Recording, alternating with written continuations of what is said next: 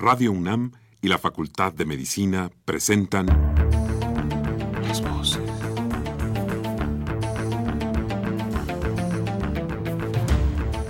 Voces. Las voces. Las voces. Voces. Las voces de la salud. Reflexión y análisis de las ciencias médicas. Acompáñenos.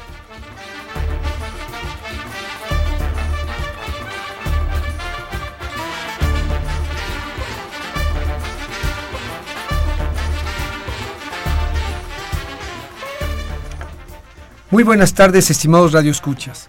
La Facultad de Medicina de la Universidad Nacional Autónoma de México y Radio UNAM tiene el agrado de invitarlos a que nos acompañen en su programa Las Voces de la Salud.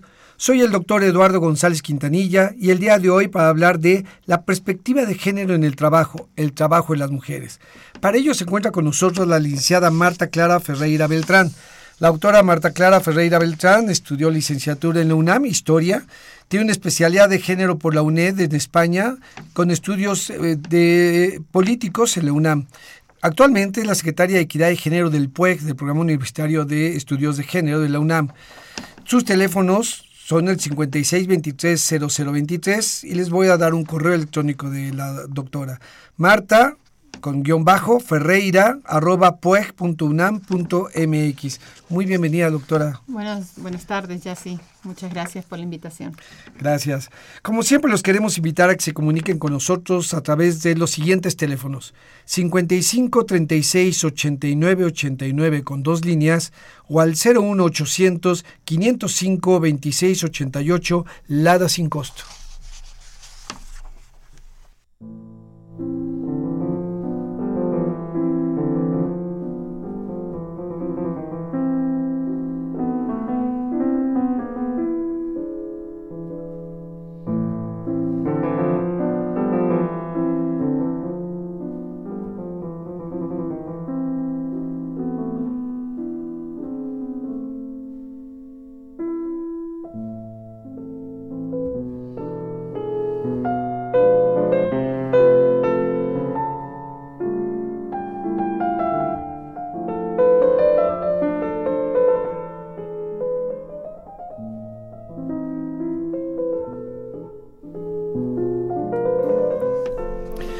Bienvenidos, estimados radioescuchas, a su programa Las Voces de la Salud. Hoy vamos a hablar de la perspectiva de género en el trabajo, pero específicamente el trabajo de las mujeres. Para ello está con nosotros la doctora, la licenciada Ferreira Beltrán, y ella, este, empezamos primero, ¿por qué es importante introducir esta perspectiva de género en el ámbito laboral? Bueno, eh, lo primero que yo quisiera decir, además de saludar a, tus, a los radioescuchas de este programa, es eh, que también tendríamos que aclarar un poco de qué hablamos cuando estamos hablando de trabajo. Normalmente en una lógica del mercado, en la lógica mercantil, en la lógica que se maneja, trabajo es aquello que es remunerado. Y el trabajo no remunerado no se considera trabajo. Las mujeres, sin embargo, tienen una gran parte de su vida, de su actividad cotidiana relacionada con el trabajo, pero con un trabajo muy pesado, repetitivo, muchas veces eh, también que afecta a su salud y que afecta a sus proyectos de vida, pero que tiene que ver con un trabajo no remunerado, que es todo aquello que pasa en lo que llamamos o conocemos como ámbito doméstico. Estos trabajos son los trabajos de cuidado. Eh, me recuerdo en unos, unas eh, épocas el feminismo hablaba de, tenía un lema que es muy explícito que decía, eh, eh, trabajo queremos, trabajo tenemos, empleo es lo que queremos. Un poco para diferenciar, porque las mujeres, todas las mujeres de todas las culturas, de todo, de la, en, la, en, la, aldea global, eh, trabajan constantemente, con, con, cotidianamente cuidando. Este, esta idea del cuidado es algo que se ha ido trabajando desde seguramente, seguramente aproximadamente desde los años 60 del siglo pasado que, es, que ha venido a ser ahora un concepto de, de lo que llamamos economía del cuidado. Esto del cuidado es todo lo que las personas prodigamos hacia otras. Entonces, por eso es tan importante hablar de trabajo, pero mirarlo también, yo no quería hablar de lo que siempre habla, podemos hablar y puede hablar cualquiera, que es el trabajo remunerado. Si hablamos de trabajo remunerado, pues podemos hacer otro programa y hablamos de qué pasa con las brechas laborales, por qué las mujeres están bien formadas y sin embargo a la hora de, empezar a trabajar trabajan en puestos de mejor calidad, les cuesta más, por qué su maternidad eh, les cuesta, las penaliza tan alto, ¿no? Pero yo quería hoy hablar de esta parte invisible y tan necesaria del ser humano, que es el cuidado y que realizan mujeres y niñas en el mundo entero, en detrimento de su salud, en detrimento de sus proyectos personales y en detrimento de sus carreras profesionales también. Bueno, y además porque todavía es mucho más complejo y tal vez entonces con una doble carga, porque en muchísimas ocasiones las mujeres tienen esta doble jornada laboral, tienen este trabajo de cuidado, pero más el trabajo laboral remunerado, pero terminan siendo dos cargas de trabajo. Y esta otra que usted nos dice, precisamente con un gran desgaste y, con, una gran, con gran estrés, el cuidado siempre nos genera estrés porque también hablamos de otros. ¿No? Mira, me das pie a tocar varios temas que, creo que son muy importantes. Voy a tratar de ser muy, eh, pues de alguna manera coloquial para que todas las personas que estén escuchando también puedan entender de lo que, de lo que quiero hablar, ¿no? Eh, esto, la división sexual del trabajo, es decir, lo que la sociedad contemporánea y antigua ha ido dividiendo como lo propio de lo que lo propio de los hombres y lo propio de las mujeres, las actividades propias de los hombres y las actividades propias de las mujeres, digamos, para resumir, sería todo lo que tiene que ver con proveedor y defensa, estaría en el, en el campo de los hombres y lo que tiene que ver con cuidados y mantenimientos de la vida tiene que ver y con las emociones, tiene que ver con las mujeres. Estas dos esferas que son tan, tan teóricas y tan difíciles de cumplir a rajatabla en la realidad, porque hoy en día eh, ya estos, estas fronteras y estas fronteras se han roto. Hay hombres que cuidan y mujeres que y muchas, muchas mujeres que trabajan. Esta misma radio viniendo para aquí está llena de, de, mujeres, la universidad está llena de mujeres que trabajan la vida cotidiana, ¿no? O sea que esas fronteras se han roto, pero sin embargo perviven en algo que podríamos llamar de alguna manera las representaciones imaginarias, de dónde, dónde las mujeres son intrusas o dónde los hombres son intrusos. Digamos que en términos de alguna manera del imaginario colectivo, los hombres son intrusos en lo doméstico y las mujeres son vividas como intrusas en, los, en el trabajo y sobre todo en los puestos de decisión y en los puestos de mando. Esto, esto es algo que quiero eh, explicar, aunque sea de manera pues, sencilla y tratar de, de, que entendamos qué tenemos en la cabeza cuando pensamos hombres y mujeres que trabajan. No pensamos lo mismo. Al mismo tiempo, tú eh, me decías eh, lo de la doble carga. ¿Qué pasa? Las mujeres con el avance del, movimiento feminista, sin lugar a dudas, de 200 años de movimiento feminista y sobre todo de la última, los últimos 100 años, las mujeres han empujado por acceder en igualdad de condiciones a, un mundo, a un mundo que es el mundo laboral y que tiene mucho reconocimiento social. Porque, ¿qué pasa? En el mundo doméstico es un mundo pequeño, es un mundo es muy cerrado y es un mundo que carece de reconocimiento. Así es. Entonces, es un mundo que carece de reconocimiento incluso para las mujeres mismas. Entonces, un mundo como que, eh, como se ha relacionado, pareciera que es algo natural, ¿no? Porque las mujeres, eh, la cultura naturaliza esta desigualdad. Pareciera que, las mujeres, como tienen hijos y como paren, son las responsables del cuidado, cosa que, que no es cierto, más que en el momento del parto y en el momento del amamantamiento. Eh, eso ha hecho como una construcción cultural en donde creamos que las mujeres están dadas naturalmente para cuidar y que son intrusas en el mundo del trabajo. Entonces las mujeres han avanzado desde, la, desde mediados o principios del siglo pasado, han avanzado pero en masa al mundo laboral. Se han formado. Las universidades que no aceptaban mujeres han aceptado mujeres. La Universidad Nacional, nuestra casa de estudios, tiene el 51% de estudiantes mujeres. Eso es un avance brutal, es un cambio increíble. Pero sin embargo, los hombres no han hecho el camino hacia el otro lado. No en el mismo. No en el mismo, no en la misma. Habrá hombres más sensibles, pues sí, claro, hay hombres además que se han quedado solos, se han divorciado, viven solos, deciden vivir solos y tienen que cuidarse a sí mismos. Pero en la masa, en lo global, las mujeres son las siguen siendo cuidadoras y siguen y van a trabajar, quiero decir, ¿no? Sí, y tienes razón, el asunto no es cuántos, o, si pocos o muchos han eh, hecho ese camino y la gran masa de las mujeres, sino que en el imaginario, aunque ocurra, sigue pasando lo mismo. Pero fíjate, eh, ahorita que decías esto y, lo, lo, pensaba como todavía más... Eh, para problematizar más el asunto, es, hace poco leía sobre las condiciones de un trabajo tóxico, un trabajo que nos desgasta, un trabajo que nos causa estrés, un trabajo que afecta a nuestra salud.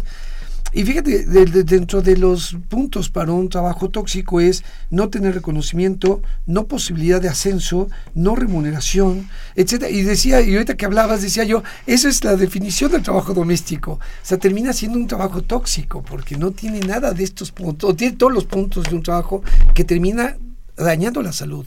Este, esto eh, este trabajo doméstico que, que, tú ahorita quieres puntualizar y que nos quieres hablar, daña la salud de las mujeres encima. Me, me, gustan estos cuando dialogas con, con, gente que se sale un poco de tu ámbito habitual, ¿no? Porque te da la posibilidad de cuestionar o de, de incorporar eh, ideas que no tenías a la mano, ¿no? Gracias por, por, este, por este comentario. Efectivamente, efectivamente, o sea, es un, es un trabajo que no tiene remuneración, pero que sin embargo tiene un peso económico altísimo. en, en, México, o sea, en México se ha estudiado, las economistas han estudiado que el trabajo que si hubiera que tuviéramos que pagar el trabajo que hacen las mujeres, todo el trabajo de cuidado que hacen las mujeres, estaríamos hablando de un 20% del PIB de este país. Entonces sí estamos hablando de, una generación de, de, recursos y de un tiempo libre. Fíjate qué interesante esto lo que te voy a decir, que es tan singular, que es una mirada diferente hay, las mujeres al ocuparse del, cuidado, es decir, al, quitarle a los hombres, al ahorrarle a los hombres, eh, como seres humanos, eh, al ahorrarle a los hombres el trabajo de cuidado, le dan a los hombres un tiempo libre que es la diferencia que existe entre los hombres y las mujeres. Es decir, el poder que tienen los hombres, la capacidad es las mayores tiempo para dedicar a la, a la actividad social, a la actividad política, lúdica, lúdica al descanso, a, la, a la aventura, o lo que sea. Ese tiempo es un tiempo que es un capital que está generado por ese trabajo que las mujeres están haciendo en el lugar de los hombres.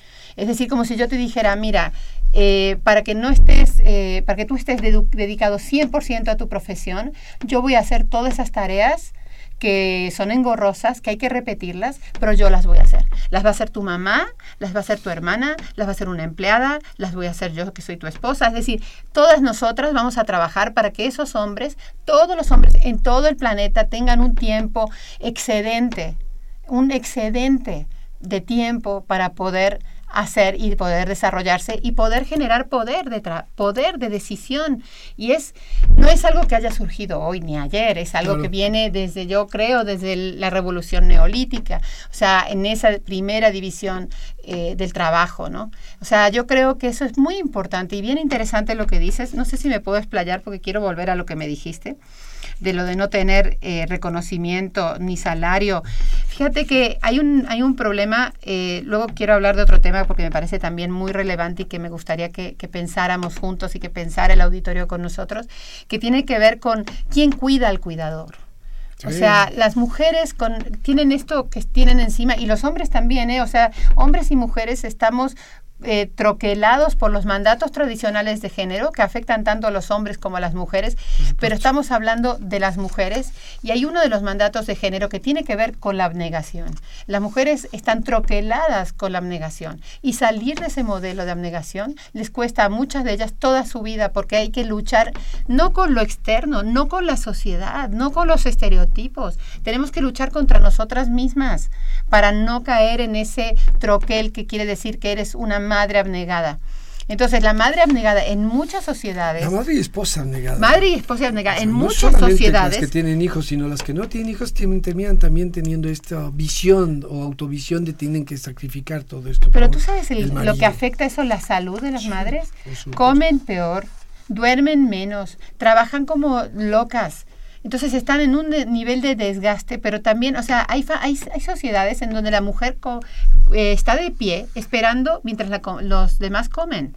Va a comer lo que sobra. Van a comer primero los varones, después van a comer las niñas. Eso también afecta a la salud de las niñas.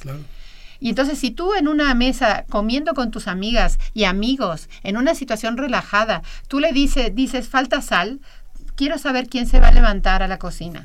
O sea, esos son esos troqueles de lo que estamos hablando, que también podría dar ejemplos de lo contrario de cómo pasa también a los hombres, ¿no? Eh, no quiero confundir ahora, pero claro que ese tipo de reacciones, lo que quiero decir que son reacciones internas. Estamos troquelados en esos mandatos y el mandato de la abnegación es uno de los mandatos que troquelan a las mujeres y que afectan a la, la salud de las mujeres. Claro. Sí, y esto que decías, finalmente, en todos los ámbitos, los cuidadores necesitan quien los cuide.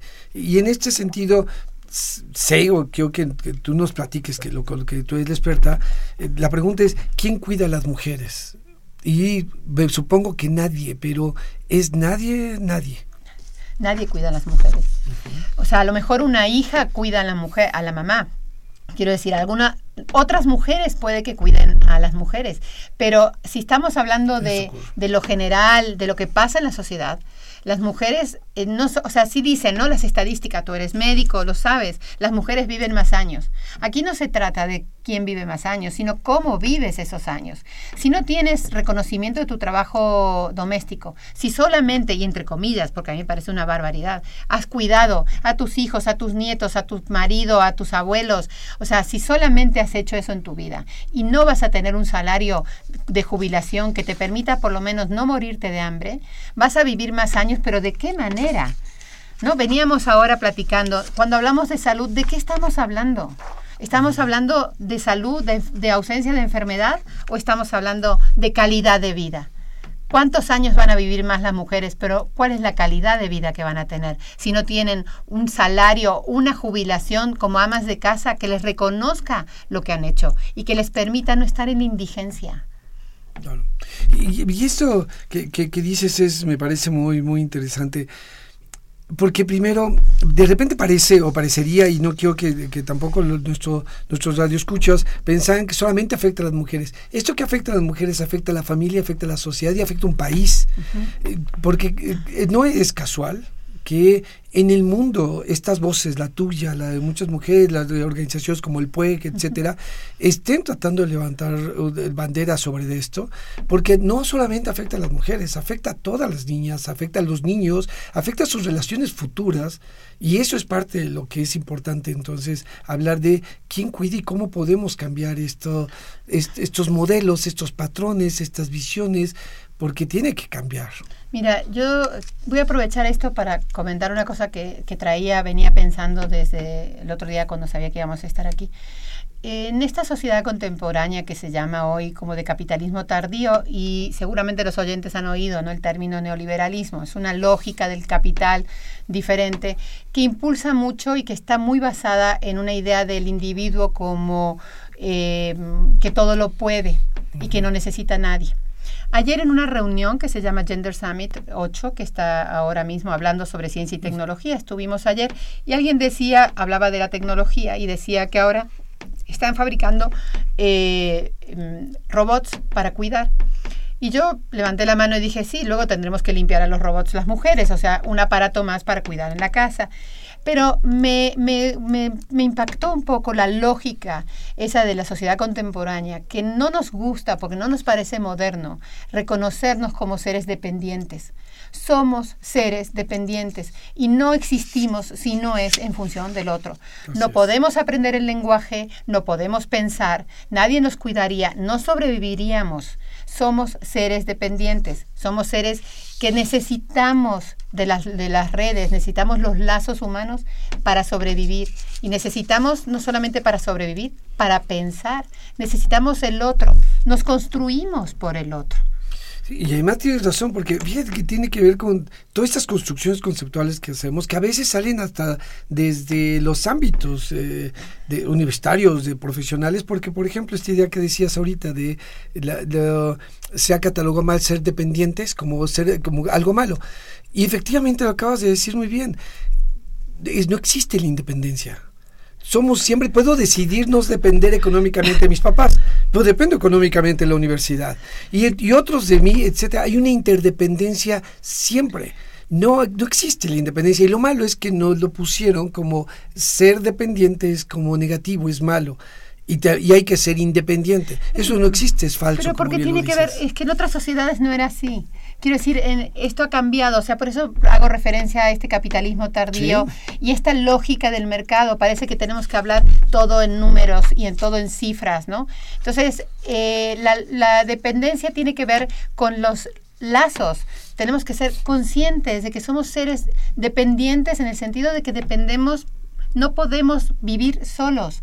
Pero la lógica del capital, la lógica del capitalismo tardío y del neoliberalismo nos están diciendo todo el tiempo, si tú puedes, si tú solo, tú solo puedes, yo pude, tú puedes, cuando en realidad nadie puede solo. Pero, pero ¿por qué? Porque el, la sociedad se, se fortalece, el individuo se fortalece en lazos, en redes. Si tú estás solo, no puedes ni reivindicar nada, ni, ni pedir nada, ni defenderte. Necesitas lazos sociales, lazos humanos que te protejan. Y el ser humano, lo siento, desde que nace hasta que muere, cuida y necesita cuidados, diferentes tipos de cuidados. Y eso en este momento debería ser una responsabilidad del Estado y está siendo una es un problema de la sociedad que resuelven las, las mujeres como pueden, haciendo malabares a costa de sus carreras, no solamente de su salud, de su calidad de vida y de sus carreras profesionales. Sí, sí. Y, ahorita que decías esto, finalmente si fuera diferente, si realmente todos nos cuidáramos, porque tienes razón, finalmente se depositan las mujeres. Y, y, antes habías dicho, todos necesitamos ser cuidados, pero también todos podemos cuidar. Esto es, todos podemos considerar a los otros, ¿no? considerar es tomar en cuenta, eh, verlos, eh, hacer algo por, por, ellos. Entonces tendría que ser como en, ida y vuelta, pues, no solamente el trabajo de unos. Y esto me lleva a pensar, si así fuera, si, lo, si el trabajo doméstico, si este trabajo se, realmente fuera eh, remunerado, si fuera visto, si las mujeres fueran cuidadas, eh, ¿cómo, ¿qué pasaría? ¿Sería eso pregunta como de futuro, como hipotética? como Mira, hay bastante, hay alternativas, hay experiencias diferentes, ¿no? Nada puede hacerse, o sea, ningún cambio puede hacerse, yo creo, es solo eh, individualmente. Claro, tú puedes cambiar tu vida y negociar con tu pareja que esto se hace así, así, apachas, y aquí todo el mundo trabaja y todo el mundo cuida. Pero lo que realmente tiene efecto siempre son las políticas públicas. Pero no cualquier tipo de políticas públicas, porque no podríamos decir que México no tiene políticas públicas con este, con este tema. Tiene acciones que apoyan y que dicen, bueno, las mujeres tienen un problema, que es el cuidado, las ayudemos. Entonces, ayudan a las mujeres a que haya un poquito más de guarderías, le, a lo mejor les reducen un día, les ponen un poquito tres meses para cuando tienen, o tres meses y medio, cuatro, cuando pueden, para cuando tienen el bebé. Eh, hay algunas medidas como un poco como, consuetudinarias, así como un poco de uso. Bueno, si un niño está enfermo, pues a la madre la dejan ir, eh, al padre ya se lo ven con, ¿no? Pero quiero decir que las políticas, o sea, que, que sí hay medidas, se toman medidas, pero políticas públicas que asuman la, la problemática de la economía del cuidado es otra cosa, ¿no? Estamos hablando que hay países en donde los padres, cuando las mamás tienen un bebé, tienen, Islandia, los países nórdicos, claro, tienen cuatro o cinco meses de permiso de paternidad no transferible. Quiere decir, no pueden decir, oye, yo te lo cedo y me voy a trabajar entonces son cuatro meses o cinco meses de las mujeres y luego pasan los hombres y entonces ya tienen el bebé casi cuidado un año. Entonces, pero eso qué hace? Eso modifica todo el escenario, modifica lo que decimos antes, las representaciones imaginarias. Y cuando una empresa va a contratar un hombre, le da igual porque sabe que va a estar ausente cuatro meses igual que esa señora. Entonces va, va a haber menos discriminación. O sea, yo creo que, que Tú tocaste un tema que, que, sí creo que hay que entender muy bien. Por supuesto que el género es un problema, es una cuestión relacional. El género es un producto de la sociedad, es un producto cultural. O sea, es algo que afecta a hombres y mujeres y no se puede entender si no es en relación. Es decir, claro que sí que yo podría dar muchos ejemplos en donde si habláramos de salud en el trabajo, lo que pasa es que yo he querido hablar de economía del cuidado, pero si habláramos solamente de, salud en el trabajo, podría decir cientos de ejemplos de trabajos que están, mm, que están realizando los hombres y que afectan gravemente su salud. Y que no solamente afectan gravemente su salud, sino que están teñidos por el mandato tradicional de la, de la masculinidad. O sea, los vigilantes que duermen en unas mm, casetas eh, inmundas, pequeñas, donde no pueden ni dormir, que pasan jornadas de dos, tres días, donde no van ni siquiera a su casa, que comen de mala manera y que están, como son valientes porque son hombres, están en esos puestos, aunque a veces les cueste la vida. O los que limpian cristales sin protegerse porque la masculinidad los lleva a no protegerse. Quiero decir que podría dar muchos casos. La feminidad y la masculinidad, que son las construcciones culturales de la diferencia sexual, afectan a ambos. Yo hoy quería hablar de economía del cuidado, no es que no vea todo eso que también pasa en el mundo. Sí, sí, sí. Sí, además porque tienes razón, al final de cuentas esta división hace que estas acciones que tú decías en lugar de políticas públicas, lo que hacen también es reforzar mucho ese imaginario. ¿No? Eh, sigue siendo es apoyemos a las mujeres para que sigan haciendo su trabajo de cuidadoras, en lugar de poderlo de repartir, de hacer, políticas de corresponsabilidad. Pero claro, las políticas de corresponsabilidad no pueden ser solamente que tú le digas a la familia por ley tienen que hacer el 50 por 50. No, tienes que tomar medidas eh, políticas y económicas que permitan eso y que las mujeres de esa manera no estén eh, discriminadas por el hecho de que no, es que no la quiero contratar porque se va a embarazar, porque está en edad fértil. Mejor me espero a una que ya tenga pues más de 45 años y que tenga menos posibilidades de embarazarse para que no me deje tirado y para que cuando el bebé esté enfermo no me deje sin, sin empleada.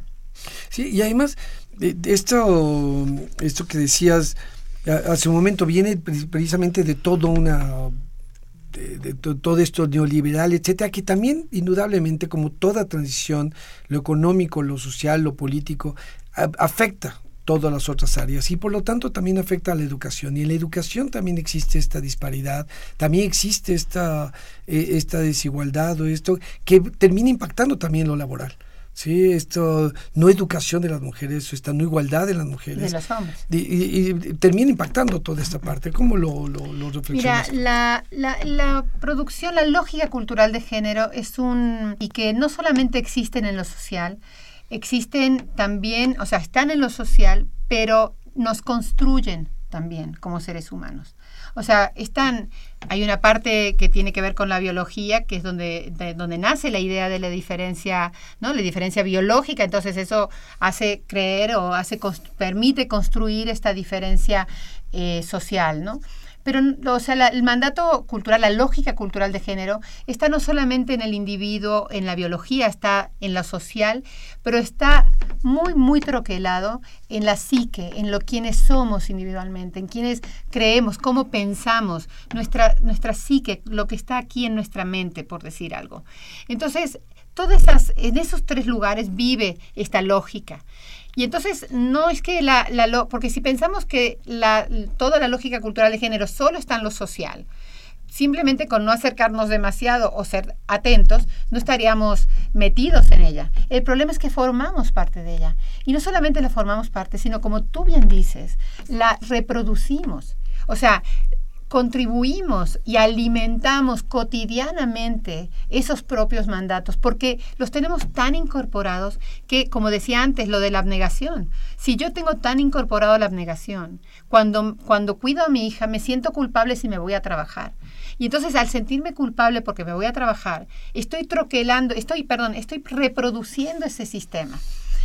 Pero eso pasa con los hombres también. Quiero decir, la, lógica cultural de género troquela también a los hombres en una idea de la masculinidad y en una idea de lo que es propio de las mujeres. Y también de la misma manera, cuando tú piensas en quién eres y cómo debes comportarte para ser un hombre entre comillas, como debe ser, vas a tener una cierta idea del valor, una cierta idea de la fuerza, una cierta idea del ser proveedor y del, de, lo, de lo que debes ser para ser hombre. Pero correspondientemente a eso, vas a tener una idea también de lo que esperas que sea una mujer.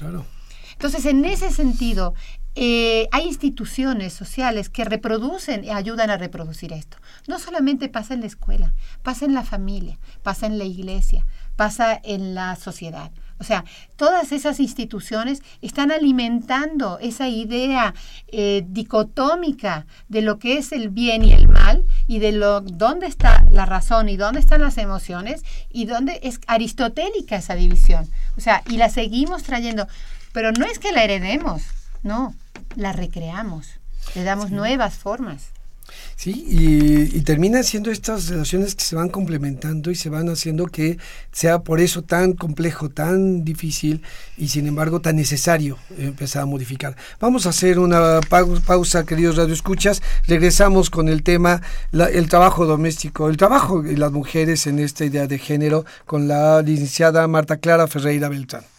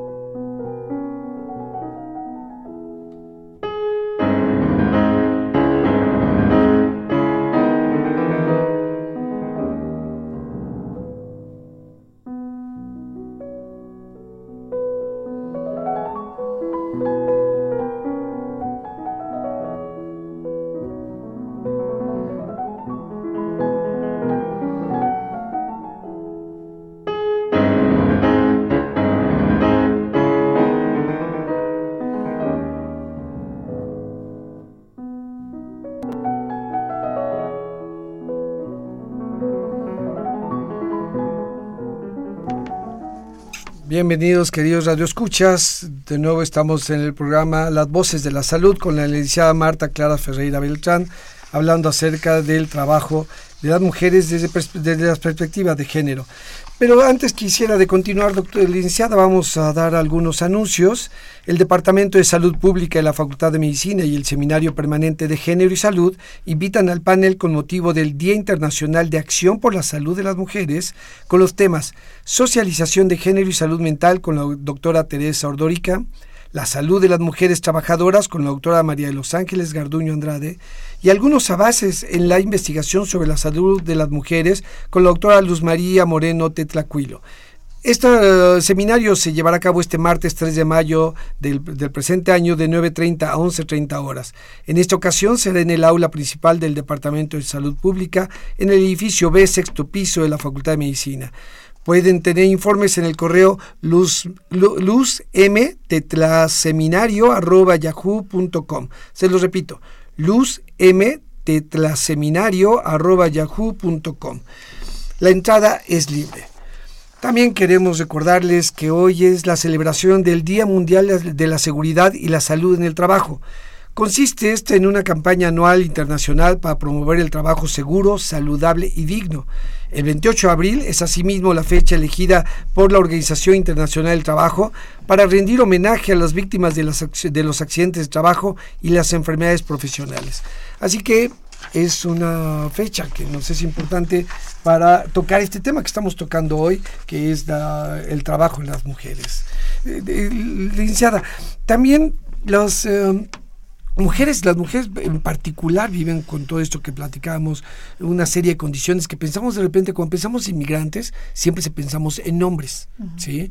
Eh, es, la migración es como masculina. las mujeres cada vez migran más y, y, hay familias enteras y mujeres que inician el camino, no los hombres. ¿Cómo es esto, esta condición laboral, doméstica o no? Eh, ¿Cómo influye? Al trabajo de las mujeres. tradicionalmente en este país, al menos, las mujeres han migrado siempre para trabajar como empleadas domésticas. Es eh, cualquiera de ustedes, los que, las personas que están escuchando, sean hombres o mujeres, piensen si tienen gente en casa de dónde son y de dónde vienen, ¿no? De dónde llegaron, cómo llegaron una, si echáramos una mirada sencilla a, recordar la vida de cada una de las mujeres que han cuidado a nuestros hijos o que han cuidado a nuestros padres o que nos cuidan a nosotros, veríamos que son historias de migración. Son mujeres que han migrado, que han dejado sus pueblos y que han venido a trabajar, probablemente ni siquiera hablando el idioma que, que se hablaba que se habla en el DF ¿no? o en la Ciudad de México hoy en día. Quiero decir que, que aunque en el, en el modelo heteronormativo, en el modelo androcéntrico que nos que, que, es el que nos ha estado guiando hasta ahora. Siempre vemos a los hombres yéndose a Estados Unidos. Yo llamo la oyendo, sí, o, viniendo a la ciudad. viniendo a la ciudad. Pero había una canción de los años 70, ¿no? De, de ah, ¿cómo se llamaba ella? Que hablaba, ¿no? De un, hombre que deja su... Amparo, Amparo Ochoa. Amparo Ochoa. Amparo Ochoa. Y que deja su, pues, su, ¿no? su, cha, su, chaga, su, chaga, su, chagal, ¿no?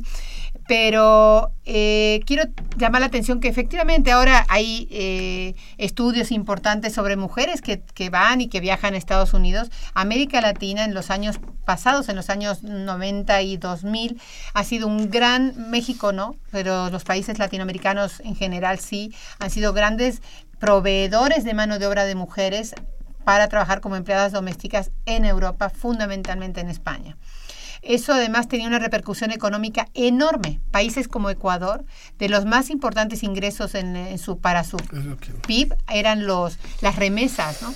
Entonces, eso quiero decir que toda esa parte forma de eso, esa parte invisible que me, que me, que te agradezco que, que me permitas hablar de ello, porque creo que, que esa inmigración interna de las mujeres para trabajar en trabajos domésticos, porque las mujeres en, en, general, en todas partes del mundo, las mujeres que quieren trabajar y las mujeres que logran un desarrollo profesional, un, un desarrollo de liderazgo, es gracias a otras mujeres que cuidan, pero otras mujeres que cuidan y que dejan a sus hijos.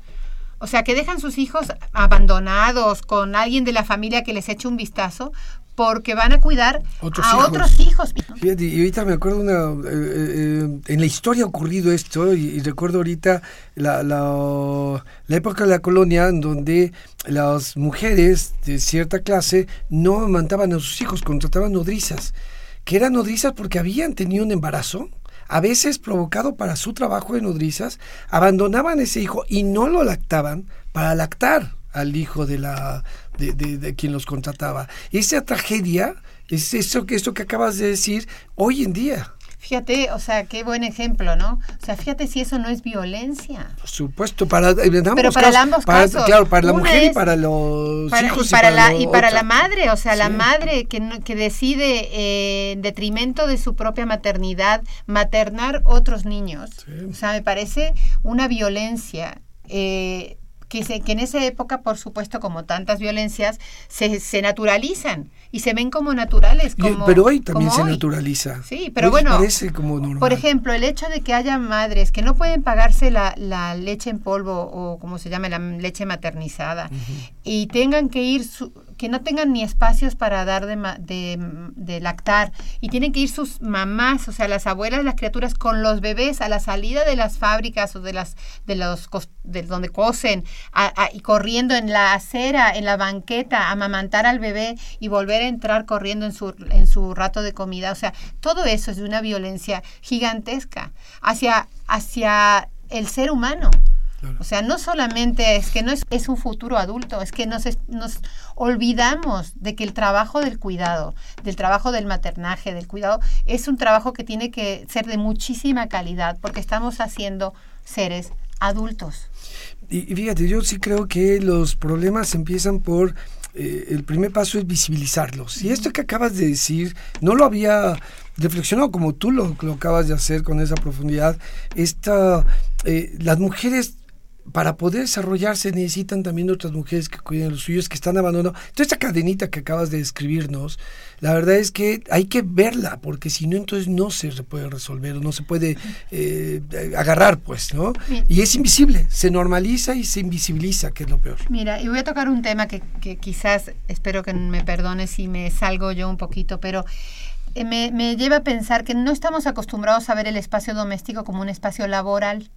El espacio doméstico de la casa es un espacio laboral de contratación de gente, pero de contratación de gente en condiciones indecentes en la mayoría de las de las veces. Y pensando en el día del trabajo digno, es indigno. Claro, o sea, la, la OIT tiene un, criterio de trabajo decente que tiene que ver con horas, que tiene que ver con, con eh, salud, que tiene que ver con días de descanso, con, tiene que ver con conocer tus obligaciones, saber qué, qué tienes que hacer y no esa lista infinita de, de tareas que las, que las chicas que empleadas domésticas, incluso los hombres que trabajan en las casas, porque en las casas no solamente hay mujeres, también hay hombres que trabajan, que son choferes, que limpian los jardines, que lavan los cristales, etcétera, que cuidan también. Entonces, quiero decir, el espacio, hay que romper esa idea de que el espacio doméstico es un espacio sacrosanto y, verlo también como un espacio donde hay relaciones laborales que tenemos que dignificar. Es público, además. En ese y que tenemos y que tenemos que dignificar, que tienen que tener horarios, que tienen que conocer sus tareas, que tienen que conocer, porque si no, finalmente también somos mujeres maltratando a mujeres. O sea, no solo, o sea, no existe esa idea de que las mujeres somos eh, amorosas y hermosas con las mujeres solamente por el hecho de ser esencialmente mujeres y compartir una cierta organización de los cromosomas, por no decir eh, lo, lo genital. Quiero decir, no solamente eso, también la clase interviene, también el origen étnico interviene y quiero decir que sí me interesa que veamos el espacio doméstico como un espacio donde pasan injusticias, donde pasan eh, indignidades que tienen que ver con el trabajo y que tienen que ver con el mundo laboral. Tú estás en un espacio, en, un lugar donde eh, tratan de empujar una serie de cosas, eh, de, donde se pueden empezar a y, y están en contacto con los lugares donde se pueden hacer estas políticas públicas ¿Qué hay ahorita? ¿Qué están, ¿Qué están haciendo ustedes? ¿Qué están haciendo en algún lugar de nuestro país para tratar de dignificar y dar estas políticas públicas al trabajo doméstico? Mira, eh, nosotros, o sea, finalmente el PUEG es un espacio académico. Como tal, fundamentalmente es un espacio de generación de conocimiento. Es decir, si yo, si tenemos una idea, buscamos cómo entenderla, cómo producirla y cómo difundir y cómo afectar los grandes problemas de la, de la sociedad. La universidad y una universidad como la UNAM sobre todo está directamente eh, alimentada y tiene la obligación de devolver a la sociedad lo, lo que hace. Estudiamos problemas. En el PUEC estudiamos problemas. ¿Cuáles son los problemas? Que tengan una relación con lo social y que tengan una relación con el género, en donde nosotras podemos dar elementos de sólidos, no de, de aquí de plática chabacana, de, ah, sí se me ocurrió, no, sólidos. Esto pasa de esta manera y esto es lo que está sucediendo en nuestra sociedad. Entonces, eso hacemos nosotros. O sea, sí hay en la universidad grupos que están trabajando de mujeres, que están trabajando en economía feminista, que están potenciando la economía del cuidado. Y hay grupos dentro de, de los gobiernos. Yo sé concretamente que pasa eso en en ciertas instancias del gobierno del DF concretamente, que, que están trabajando por la difusión de esta idea de la economía del cuidado y de la de, ser más garantistas en cuanto a los derechos de las mujeres y de los trabajadores en general. Sí, ahorita regresamos un poco a, esta parte. Voy a dar voz a nuestros radioescuchas. Perfecto. Eh, tenemos una llamada de la señora Hilda de San Román. Dice, gracias a la, licenciada Ferreira por la claridad de sus explicaciones y exposiciones. Eh, comentar que incluso en el mismo lenguaje puede verse estas diferencias que nos marcan, la forma en cómo el Estado aborda algunos asuntos desde sus promocionales. Por ejemplo, eh, pregunta, ¿puede la maestra decirnos a qué hora y en qué frecuencia pasa el programa Tejiendo Género? Sí. Eh, muchas gracias, Hilda. Muchas gracias por tu comentario, o bueno, por su comentario, perdón.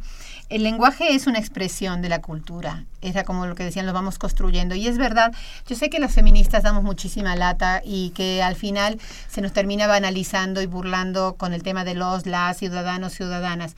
Pero lo que sí es cierto es que lo que no se visibiliza no existe y que entonces efectivamente eh, hay un, yo creo que una tendencia lógica y sana sería un lenguaje que por lo menos sea incluyente, un, un lenguaje que no sea ofensivo.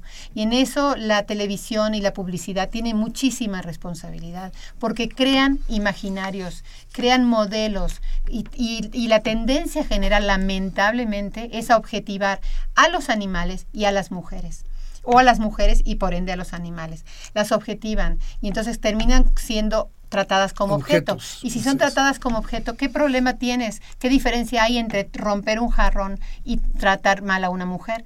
Ninguno. Eso es lo que está pasando. Entonces, efectivamente, gracias Hilda por traer ese tema. Yo, el programa de Tejiendo Género que pasa en esta casa, de, en esta casa de radio a las, si no me equivoco, a la una y cuarto de la tarde, todos los días. Es un programa que les recomiendo muchísimo. Son unas cápsulas súper amenas. Cada día es diferente. Hemos hecho más de 100 programas. Van, están ahora mismo repitiéndose la, cuarta temporada y esperemos que podamos hacer algo parecido para el próximo semestre. Y hay otro comentario. Ahora que habla de la migración, tiene oportunidad de constatar, tuve oportunidad de constatar la migración de ecuatorianos a España para trabajar en España como cuidadoras y como trabajadoras domésticas para proveer a sus familias en Ecuador. Ella fue testigo de esto que comentabas. Sí, bueno, yo también, ¿eh? O sea, eh, eso fue algo que pasó muchísimo.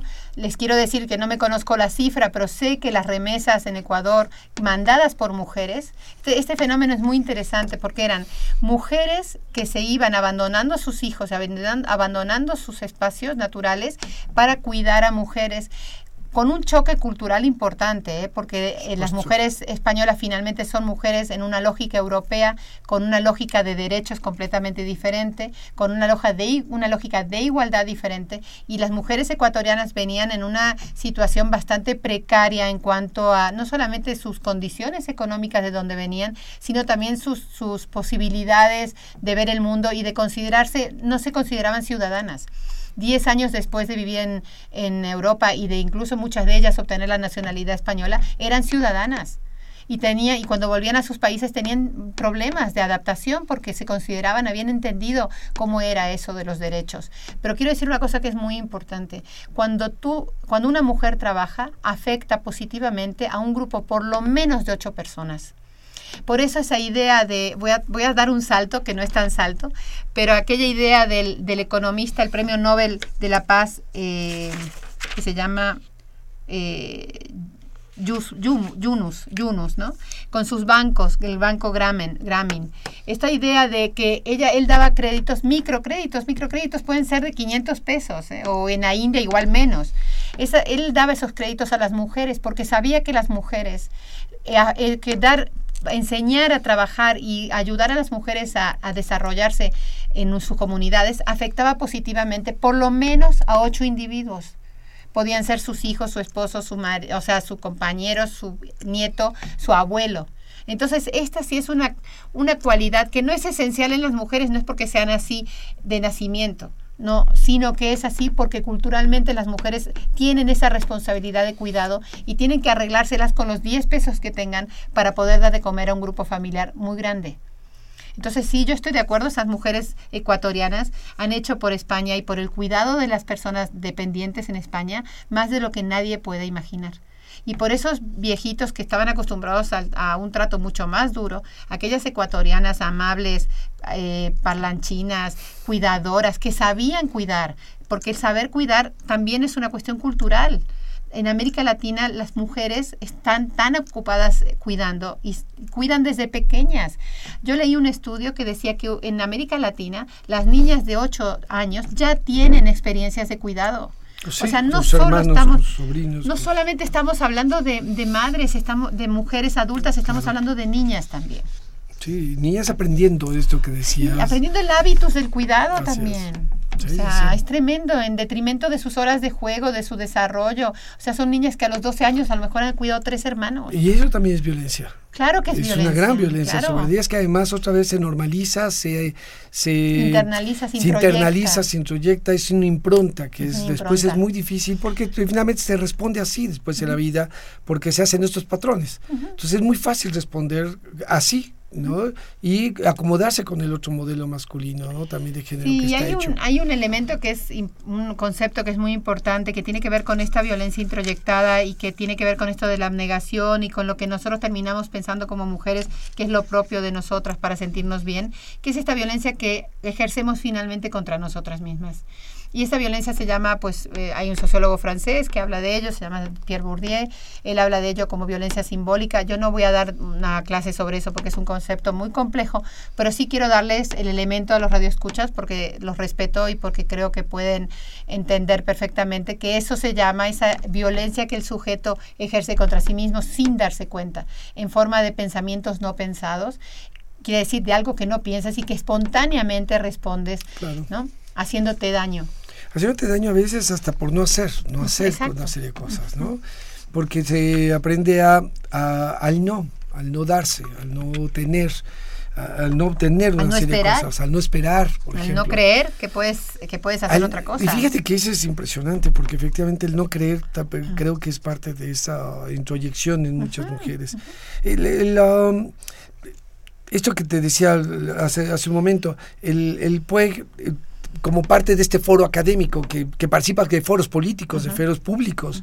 Eh, ¿Hay una esperanza, hay un camino en México, hay un camino que está abriéndose o no existe eso? No, bueno, sí, en la UNAM muchísimo. Yo creo que con este nuevo gobierno que lo ha tomado, o sea, todos los gobiernos de rectoría, por supuesto, los gobiernos universitarios han hecho mucho, mucho trabajo. Si no, la universidad seguiría siendo la misma que en la época de Porfirio Díaz, y no lo es. Eh, quiero decir que cada, cada, cada rectorado ha hecho su parte del trabajo, pero este rector nuevo ha entrado con una visión del tema de género y con unas ganas y con voluntad política para cambiar la universidad también. Y cuando hablamos de cambiar la universidad, estamos hablando de un horizonte de pedagógico para la sociedad la, universidad tiene la obligación de estar en la vanguardia de temas que tienen que ver también con no solamente el medio ambiente, eh, la tecnología, el desarrollo científico, sino también con la equidad, con la igualdad, con la democratización de las relaciones en la universidad y con el fin de la violencia en las universidades también. Bueno, sí, y que es importante en todos los ámbitos, incluyendo el universitario, que a veces ocurre. el tema realmente de, da para muchísimo más. Es un tema muy, muy, muy importante para todos nosotros. Pero, ¿qué, cuál sería tu reflexión final acerca de esto? ¿Qué quisieras que nuestros radioescuchas pudieran tener, este, pensar como una reflexión, las ideas centrales, no sé? Bueno, yo sí quiero, o sea, siempre pienso que, que hay que dejar un par de ideas libres o limpias para que tanto si estás dando un curso o lo que lo que sea como una charla el radio escucha o tus espectadores se queden con ello por un lado sí quiero decir que género no es mujer que género son construcciones sociales, que son construcciones relacionales y que nos afectan lamentablemente de manera coercitiva y muy y, restrictiva de nuestra libertad individual, tanto a hombres como mujeres. Eso por un lado. Creo que el género nos afecta a todos. Luego otra, otro elemento que quisiera decir es que yo creo mucho en el cambio cultural. Creo que el cambio cultural es algo a lo que tenemos que apostar. Nosotros en el PUEC estamos apostando no solamente, por supuesto, sí que son importantes las leyes, porque las leyes tienen un poder pedagógico y un poder normativo importante. Y no seríamos, o sea, no seríamos quienes somos si no estuviéramos las leyes de igualdad y las leyes contra la violencia y las leyes que tenemos actualmente. Pero no pueden hacer todo. O sea, los seres humanos tenemos que ser conscientes también del lugar que ocupamos, de cómo transmitimos a los demás nuestros prejuicios de género, cómo esos prejuicios que tenemos ante el nacimiento de un varón o de una niña. Quiero decir que hay algo que se llama cambio cultural, que es que tiene que hacerse de manera colectiva, la universidad, el Estado, los gobiernos tienen que hacerlo, pero también que tenemos que hacerlo nosotros de manera individual, porque nadie cambia nuestra mente si no somos nosotros mismos.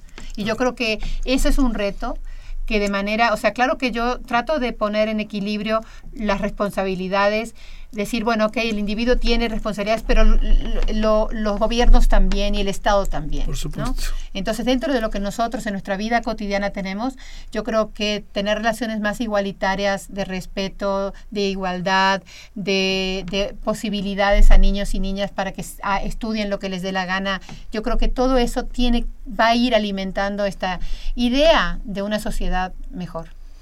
Y, y yo creo que tienes razón, porque al final de cuentas Ahí me escucha esto, me gusta esto que, que, hacemos en la radio porque finalmente es con palabras. El lenguaje es un, es un ente vivo y lo construye no la Real Academia de la Lengua, lo construyen los hablantes, se va alimentando y va cambiando. Eh, así ocurren las cosas. Eh, hoy por hoy, de todas maneras, con todo y esto que, nos, que hemos platicado, que es trágico, eh, en la historia de la humanidad eh, es el mejor momento de las mujeres. Y fíjate lo trágico que es. Pero ha ido cambiando porque ha ido esta, esto vivo, se va moviendo, se va alimentando y se va transformando. Eh, eh, ojalá y todo esto también alimente, este programa tiene esta, esta función, alimente nuevos lenguajes, que alimente, que los amplíe, que los enriquezca, que los iguale, que los haga igualitarios, que podamos ir cambiando y tener esta masa crítica social que permita un cambio efectivamente, si una familia decías, no, no basta solamente con que yo lo cambie en, mi ámbito personal, pero si cambia en ese ámbito personal y en otro y en otro y podemos hacer un cambio, esa masa crítica puede hacer, que, como ocurre con el lenguaje. Yo creo que aquí ganamos todos. O sea, no es solamente... Eh, puede ser que las mujeres lleven impulsando esto 200 años, pero en el camino del impulso de las mujeres hemos mejorado todos. Han mejorado los hombres, han mejorado los todos los sectores que estaban oprimidos y que no estaban visibilizados, han mejorado. La sociedad, o sea, la revolución, o sea, es una revolución silenciosa que ha cambiado de manera impresionante nuestra sociedad. Estoy convencido de ello. Pues bueno, como siempre les eh, recordamos, la universidad tiene tres grandes funciones. Uno es la docencia, el desarrollo, la otra es la investigación, pero la tercera es el fin de este programa, la difusión del conocimiento y la cultura. Pero este conocimiento y este cierre esta, de esta función se logra por completo cuando ustedes también, queridos radioescuchas, comparten esto con sus familiares, amigos y vecinos. Compartan todas estas ideas y díganles que lo escucharon aquí en su programa Las Voces de la Salud. Esta fue una coproducción de la Facultad de Medicina y Radio UNAM, a nombre del doctor Germán Fajardo Dolci, director de la Facultad de Medicina, y de quienes hacemos posible este programa en la producción y realización, la licenciada Leonora González Cueto Bencomo, la licenciada Erika Alamillo Santos, en los controles Socorro Montes y en la conducción su servidor, el doctor Eduardo González Quintanilla, les agradecemos su atención. Facultad de Medicina presentaron Las voces.